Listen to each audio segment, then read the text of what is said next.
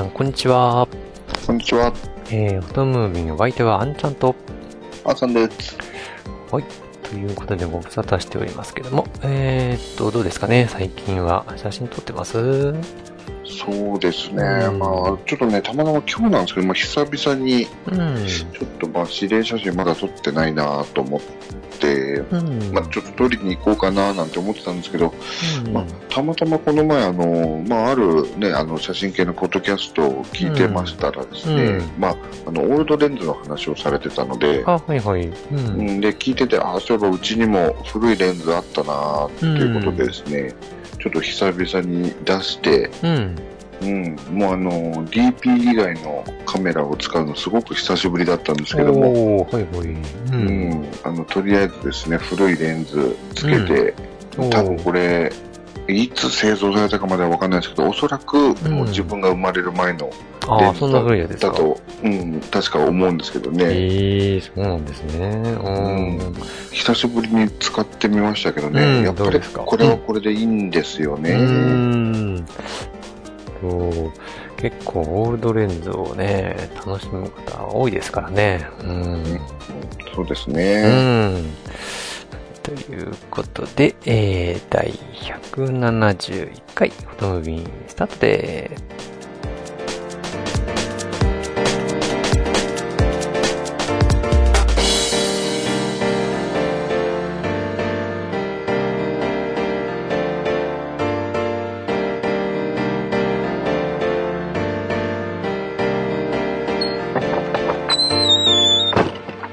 この番組は写真を愛するすべての方へ、フォトムービンがお送りいたします。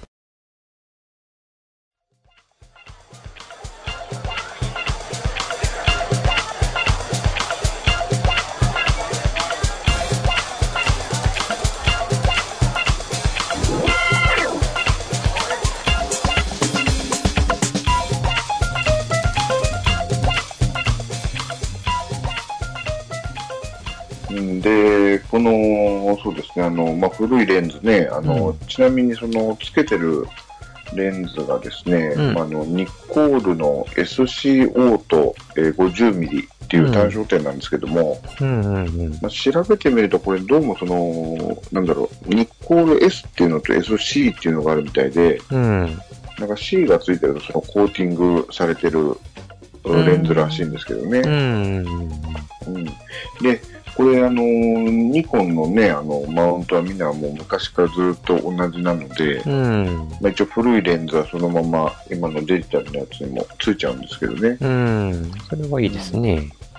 そうなんですよね。ただこれね、私がその使ってるレンズはですね、ちょっとあの一部、これ、絞り変える、よいしょ、絞り変えるためのその爪っていうんですかね、うん。うん、あのが一応ついてるんですけども、うん。この爪がですね、これ多分機種によってちょっと当たっちゃうっていうかですね、このレンズのところにこう出っ張り、金属の出っ張りがあるんですよね。うん。うん。でそれが、まあ、機種によって、あの、うん引っかかってしまって、はめ、あの、はめることができない機種もちょっとあるらしいんですけども、うん。うんたまたま私が使ってるのが、まあ、だいぶ前の機種ですけど、D90 っていうやつなんで、うん。これはですね、その、引っかかり、てか爪があってもそれが当たらないんですよ。あ、そうなんですか。ほううん、なので、まあ、うんすんなりつくんですけども、ああ、なるほど。これはいいですね。うん。うん、まあ、これつけて、で、あとマニュアルで、うあの、ん。取っちゃえばですね、全然問題なく、ああ、なるほどね。えーうんう映るんですけどね。うん。それとしてはどんな感じですかね、やっぱり。そうですね、まあ、これね、あの、そうだな、まあ、5.6ぐらいまで、あの、設定してあげればね、あの、だいぶ、逆に、どうじゃないかな、結構ね、シャープにこう、くっきりはっきり映るというか、うん、うん、うん。うん。で、色味もなんか、あの、うん独特というか結構いいですしね、柔らかい感じの色味で。はいはいはいはい。うん。ちなんか一個だけ試したのがあるんですけど、やっぱ昔のレンズってこう柔らかい印象ですよね、かなりね。うん、そうですね優しいというか。うん。そうなんかね、色味はこう優しい感じなんですけど、そうですよね。ううんん。割とね、ディティールがこう、はっきり出てくるというか、うんうんうんうん。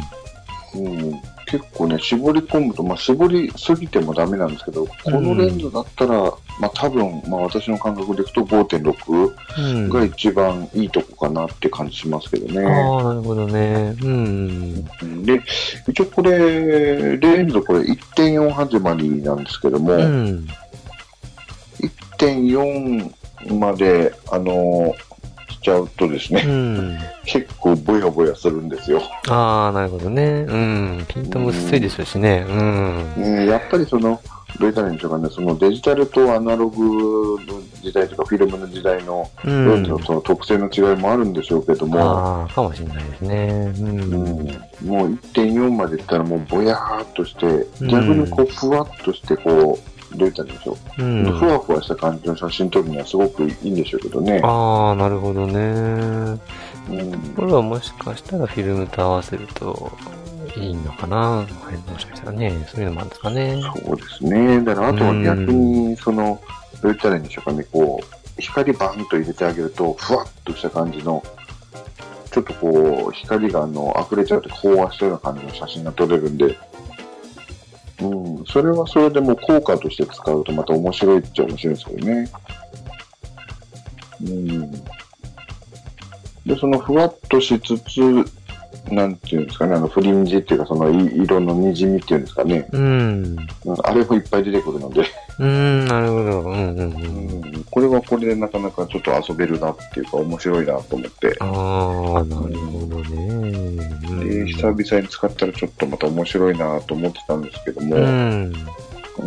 で、これもともとあれなんですよ、このレンズ、実はあの、まあ、某中古屋さんでちょっとジャンクで売ってたレンズうんうんですね。ジャンクでなんか2000円ぐらいで売ってたやつを買ってきて、うん。うん。うん、で、まあ実際見てみたらそんなにレンズも汚れてないですし、うん。うん、映あのー映したらっていうか、カメラにつけて写真撮ってみたら普通に映りますしね。うん。うん、これは儲けもんだなと思って結構そこおでー一時ハマって対応してたんです。うん。なるほど。久しぶりに、あれですかね。うん。いっぱい撮れそうな感じですかね。うん。うん、そうですね。で、これうんご50ミリで、うんあのなんだっけ、APS-C につけてるから、ちょうどね、ああの、なるほど75ぐらいで、中望遠ぐらいの感ああ、そっじですかそっか。うん。ね。なかなかこれもまた、その画角的にもちょうどいいし。そうですね。かえって50よりちょっと望遠の方がなんか面白いですよね、がね、出てくる。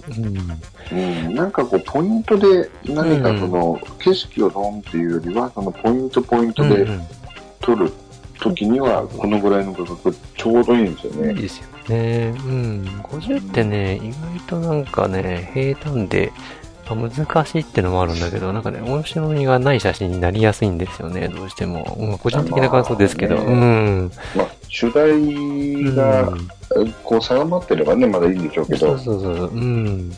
万能なんだけどね、まあ難しさと相まって、うん。やっぱり、ちょっとあれですかね、ちょっと中中望遠の方が面白いかもしれないですね、撮るにはね。うんそうですね。まあ、その点、やっぱ75近辺って言ったら、もう、嫌顔にも主題を決めないと、うんうんうん。ね、あの、取りようがなくなってしまうから、そうですね。うん。意外とね、ここの画角楽しいんですよね。うん、いいですね。新たな発見がまたあるかもしれないですね。うん。うんただ、あとはやっぱりあれですよね。うんあの、本当に手探りでうんシャッタースピード決めてあげないと、うん。うん。で、あとはその、やっぱりさすがにちょっと最近、もう、年齢も年齢なもんで、あの、老眼が始まりかけているので、うん。あの、ピントがみもう分かりづらくて、ああ、また開放にすればするほどもわけわかんないですからね。そうなんですよ。だから、うん逆にその、あの、フォーカスレードっていうんですかね、こううんピンで合わせていくとう、ん。ちゃんとピントがあった時にこうマークが出るみたいな、一応あれに頼ってはいるんですけれども、うん。うん。まあ、それでもやっぱりちょっとこう、ビシッと合わせるのはちょっと難しい時がありますからね。そうですね。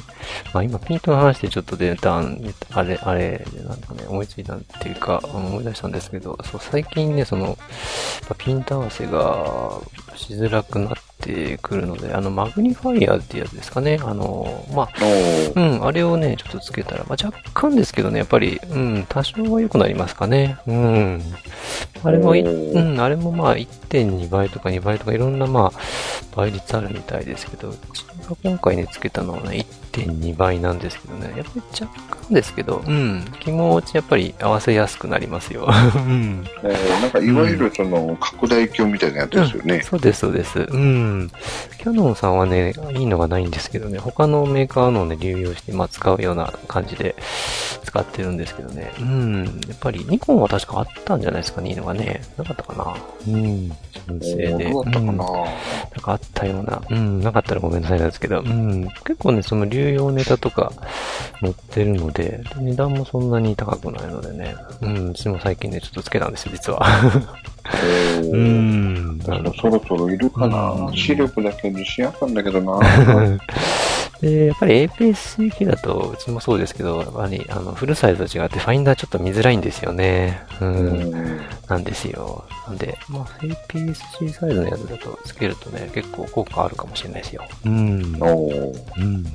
そうですね。いや、本当なんか、すごい久しぶりにこうファインダーを覗いたんで、やっぱりこう、うん安心感というか、うん、うん、うん。ねえ、やっぱりその、まあ、両手で持ってファインダー覗いてう、ん。どう言ったらいいんでしょう、目の上の部分でこう、カメラを固定してって撮れるんで、うんやっぱりその安定感というか安心感というか、うん。うん、やっぱりファインダー覗いて撮るのはいいなぁなんて思ってちょっと、うん今日撮ってましたけどね。そうですね。やっぱなんか違いますよね。うん。うんややっぱり、うん、そうだな、液晶見て撮るのもいいんでしょうけど、やうん。やっぱファインダー覗いた方が安心、うん安心は、なんかね、うん安心感はあるかも。不思議な、ありますよね。うん。うんで、あと、ちょっとあのーまあ、話は変わるんですけれども、うん。これあの、まあ、私あの、一応、なんだろう、契約というか、あれはしてるんですけども、ほとんど使ってないんですけどね、あの、うん。アドビさんのライトルーム、はいはいはいはい。うん、これがですね、なんか、いつの間にやら、あの、ライトルーム CC っていうのと、ライトルームクラシック CC っていうのが2つに分かれてましてですね、はあ、そうなんですね。うん。これなんだろうなと思って、一応まあ立ち上げて見てみたんですけども、ほいほいほい。うん。どうやらこれあれですね、あのーまあ、一回さらっと見たぐらいなんで、もしかしたら違うかもしれないんですけど、あの、うんライトルーム CC の方がこれクラウドベースで編集する、ああ、完全クラウドです。うん。うん、アプリで、うんえーライトルームクラシック CC の方がデスクトップベースでやるような、今までのライトルームと同じと。うーん。いう位置づけに変わったみたいなんですけども、一応切り分けたわけですね。クラウドとデスクトップを。うん。そうみたいですうね。ん。なるほど。じゃあまああれですか。まあ、外ではまあ、軽く編集して、まあ、うちに帰ってしっかりするときはクラシックを使うみたいな感じで、というイメージなんでしょうかね。うん。なんですかね。まあ実際ですと私も、実はその、なんだろう、ライトルーム自体そんなに使ってないというか、あんまり使い方がわからなくてですね、うん。ちょっと使ってないんですけれどうも、ん。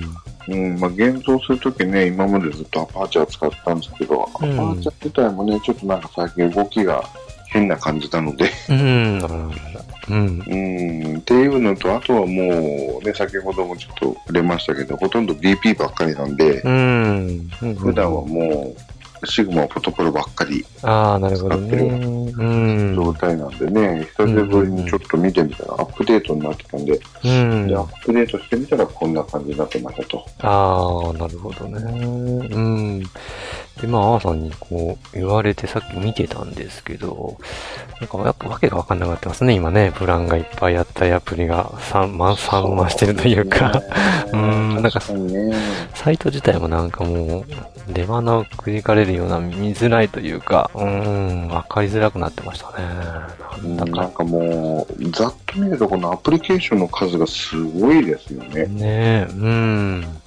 まあちょっと、うもう少し少なくしてもいいのかなって、まあ、まあね、必要な方ももちろんいるんでしょうけどね、ちょっと個人で使うには、うん、なんかわかりづらいですね。うん。うん、まあね、もともとがそのプロフェッショナル向けのアプリだったと思うんで、うん、まあそうやっぱりですね。ここまでうん。ね、細分化して、各々のこうジャンルを伸ばしていくみたいな考え方なのかもしれないんですけうども、ん。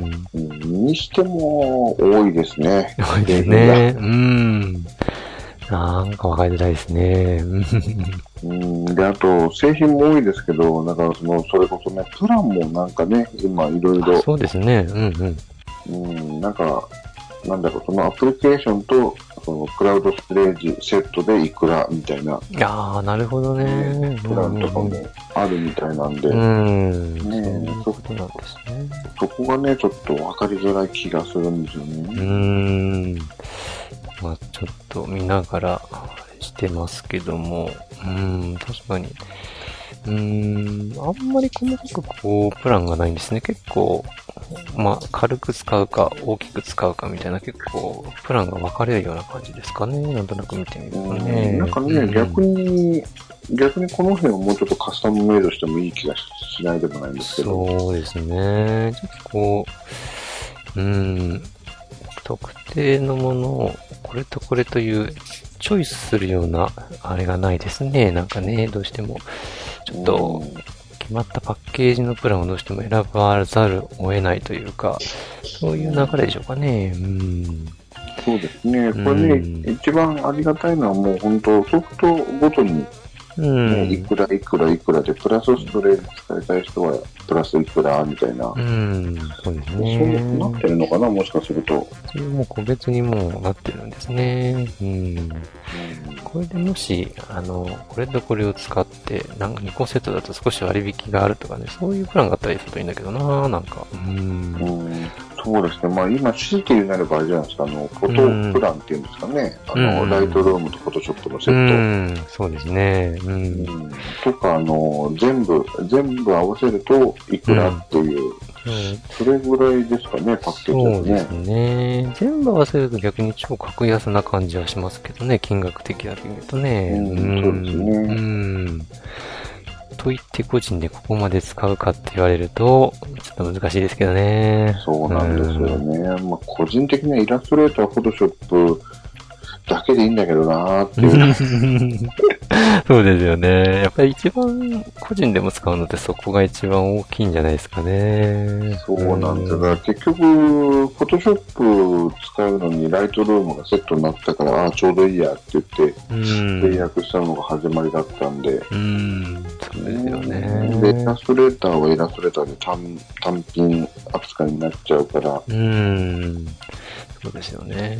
動画とか、ウェブ関係のアプリって、やっぱり結構使う人ってね、限られてますしね。うん。で、こうやってポロポロポロポロやっていくと結構かさばるんですよそうね。なんですよね。それに加えて、こう、他のメーカーのアプリケーションとかもね、結構、こう、月額制プランっていうのが増えてきてるんで、なかなかの金額になりますよね、蓄積されるとね。う。うんんまあまあ、確かにね、なんかこう短期間とかで使うんだったらそっちの方がメリットがあるのかもしれないですけど、うん。うんまあ、買い切りでね、何十万って言われるよりは確かにそっちまあの方がね、安いんでしょうけどね。使いやすいんですけどうね。ん。最近はもうほとんど、ライトルームも、フォトショップも、あんまり使ってないから、まあうちのね、あの、月額じゃなくて古いのを使ってるので、まだそっちではないですけど、まあいずれそうなら、なるっちゃうんでしょうね、結局ね。うん。うんなんかこれも現像するソフトもなんかあれですよね、こうまあいろいろありますけど、うん。うん、結局どれがいいのかあんまりよくわからないし、いろいろ試すんだけど、うん。なんかピンとこないんですよね。そうですね。結構みんな一癖、二癖、どれもあるから、やっぱりね、なかなかこれっていうのは難しいですね。私は使った、いろいろ試した中では、やっぱり DXO Pro っていうのは、個人的には一番使いやすいんですけども、それが全員ないかって言ったらそうでもないですしね。うんおー私はやっぱアパーチャーが一番良かったな。うーん、アパチャーはね、一番管理もできて、今でもね、管理のは使ってるんですけどね。うん。うん、そうそうそう、管理するのも楽ちんでしたしね。楽ちんですね。ううんん、そうなんですよ。うちはその今使っていた DXO あの管理はちょっと弱いので、やっぱりそっちで現像して、アパーチャーで管理するみたいな感じですかね。うん。そうせざるを得ないというか、うん。やっぱり別々になっちゃうんですよね。やっぱ一つでアプリでできるっていうのがね、なかなかないんですよね。ううんん。そうなんですね。私もその今、ライトルームで、あれだったんですけど、この管理の部分っていうか、その、なんていうんですかね。えーっと、うんあれは、フォルダーじゃなくて、カタログって言ったかな、確か。あれがどうしてもわかんないですよ。その読み込みのところでどうしてもつまずいちゃうんですよね、毎回毎回。うんうんあの、なんかメカニズムもよくわかりづらいですよね。うん。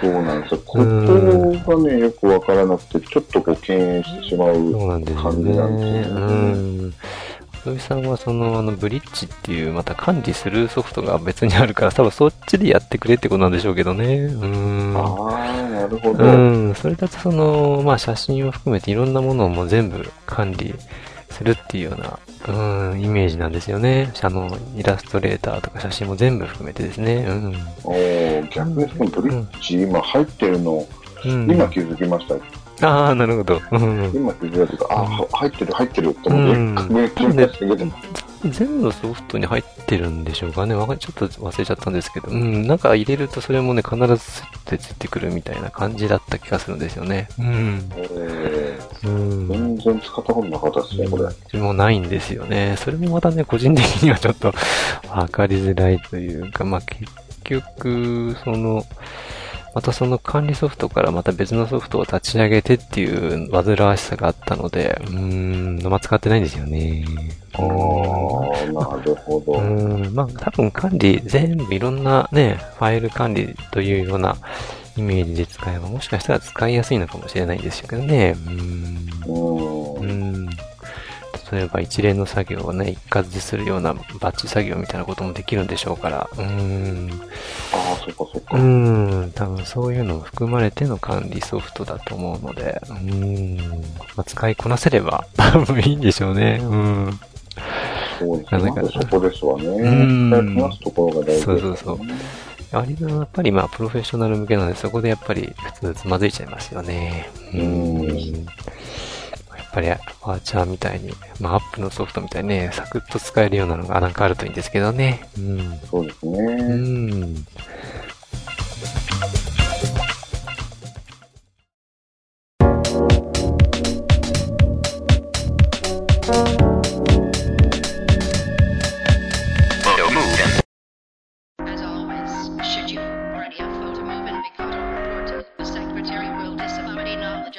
写真のコーナー。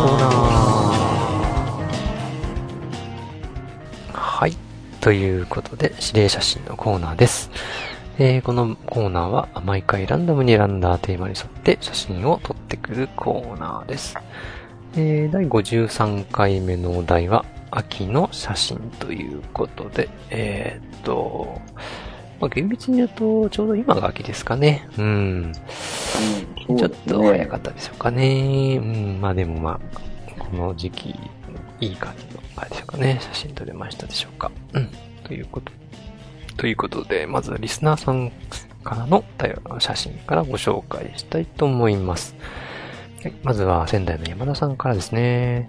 雨の対策はしていますか？ここのところ仙台は雨続きで台風も迫ってきています。えー明日日曜日は台風に向かって国道6号線を東京へ行かなければなりません。えー荷物は発泡剤で大きく10トン車いっぱいに積んでいるのですが、軽くておそらく重量は1トンあるかないないかです。えー横倒しにならなければ良いのですが、点々点。えー、アーサナちゃんは大丈夫ですか？ということですね。はい。そうですね。この時期風が強いと、大ききい車は運転大変ですよね。そうですね。これ、あの、写真とね、全然話それちゃうんですけど、実は私もこれ、多分同じ日やと思うんですけども、うん。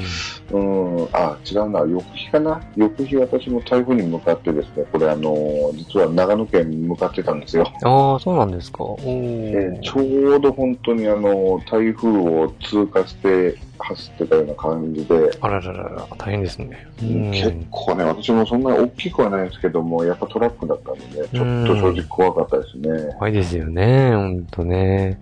うんうん。はい。ちょ気をつけてね、運転してくださいね。ということで、まず1枚目の写真ですね。秋の長め、長雨でしょうかね。長めとも読むことあるんですよ。どっちかでしょうかね。はい。やっぱり秋は雨が、うん、多い時期。秋晴れもね、いいんですけど、やっぱり秋の雨もなかなか、そんな感じで、個人的には好きなんですけどね。うん。そうですね。まあ、うんそれこそね、紅葉と雨なんかも結構相性いいですしいいね。ですね、この時期はね。うん。はい。そして、もう一枚が、えー、宙に浮いている空き瓶じゃなくてペットボトルということですね。はい。まさに、これうまいですね。うん。はい。なるほど、なるほうど。ん。これちょっと考えたんですけどね、私取り忘れちゃいましたね。何かの空いている写真ということで。うん。ああ、そういうことか。うんあ、なるほど。ね、そういうこと、うまいですね。えっ、と、この後ろに映っているテレビは、えーイーグルスが、えー逆転負けした瞬間ですということですね。はーい。焼け飲みじゃないですね。そういうわけじゃないですね。ファンだとやっぱりそういうことあるんでしょうかね。うんでもこれコーラですからね。コーラですね。コーラでしょうね。うねんおそらくコーラだと思うんですけど。うん。ということで、リスナーさんからの写真でした。じゃあ続きまして、私ですね。はい。えーっと、毎回インスタですけども、えーっと、新潟市、これはいつだったかな？うーんと、10月の中旬ぐらいですかね。もうなんか、木々が色づき始めてきた秋の空と、新潟市の、まあ、建物ですね。はい。こんな感じですね。はい。ほいほいほいほい。まあ、うんまだもうちょっと早いですよね。来週くらいがもしかしたら、あの、平地は見見頃なのかなっていう気がしますですねけ。どね。うん。もうちょっとですかね。うん。うん。でもなんかこの静かな街と、うん、この秋空はいい感じだね。やっぱり秋はいいですね。うん。ね、やっぱり春とか秋とか最近短くなってるから余計にちょっと貴重ですよね。そうですね。はい。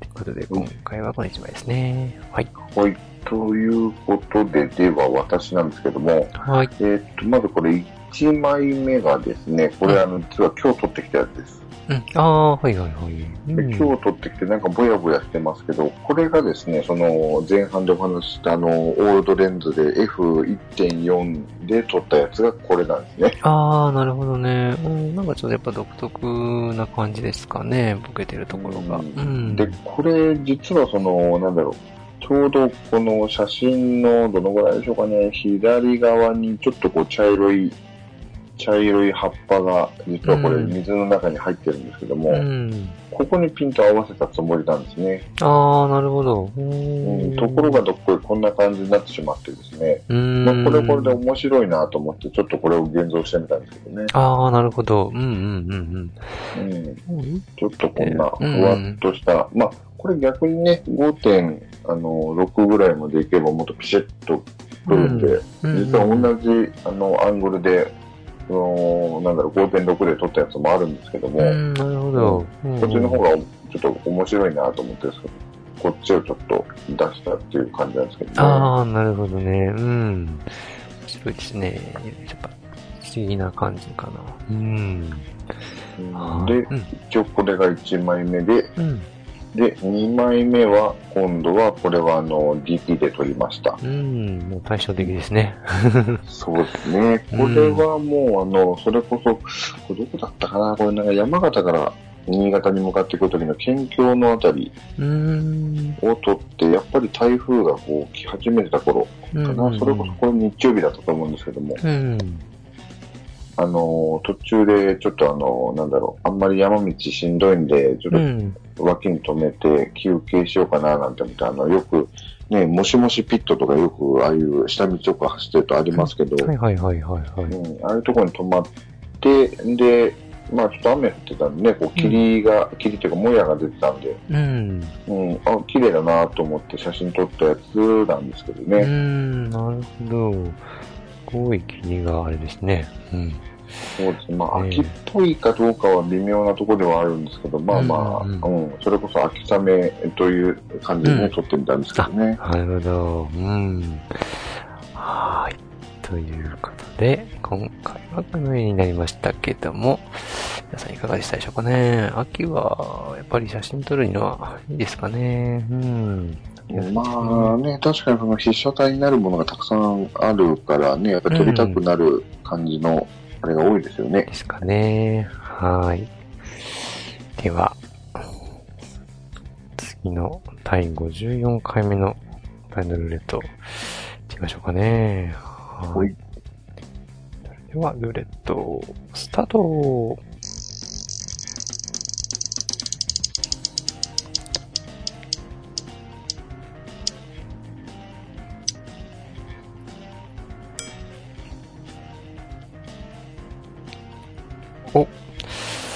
ようやく出ましたね。あの、以前山田さんからいただいたお題ですね。えーっと、空の写真。えーっと、かっこ、えー読み方自由の写真ですね。まあ、この空を何度読むかによって、撮ってくる写真がガラッと変わりますかね。はい。なるほど。はい。ということで、第54回目のお題は、空、かっこ、読み方自由の写真ですね。はい。と、これをお題にですね、皆様の、えー自由な感性で好きなような写真を撮って、えー、どしどしご応募ください。よろしくお願いいたします。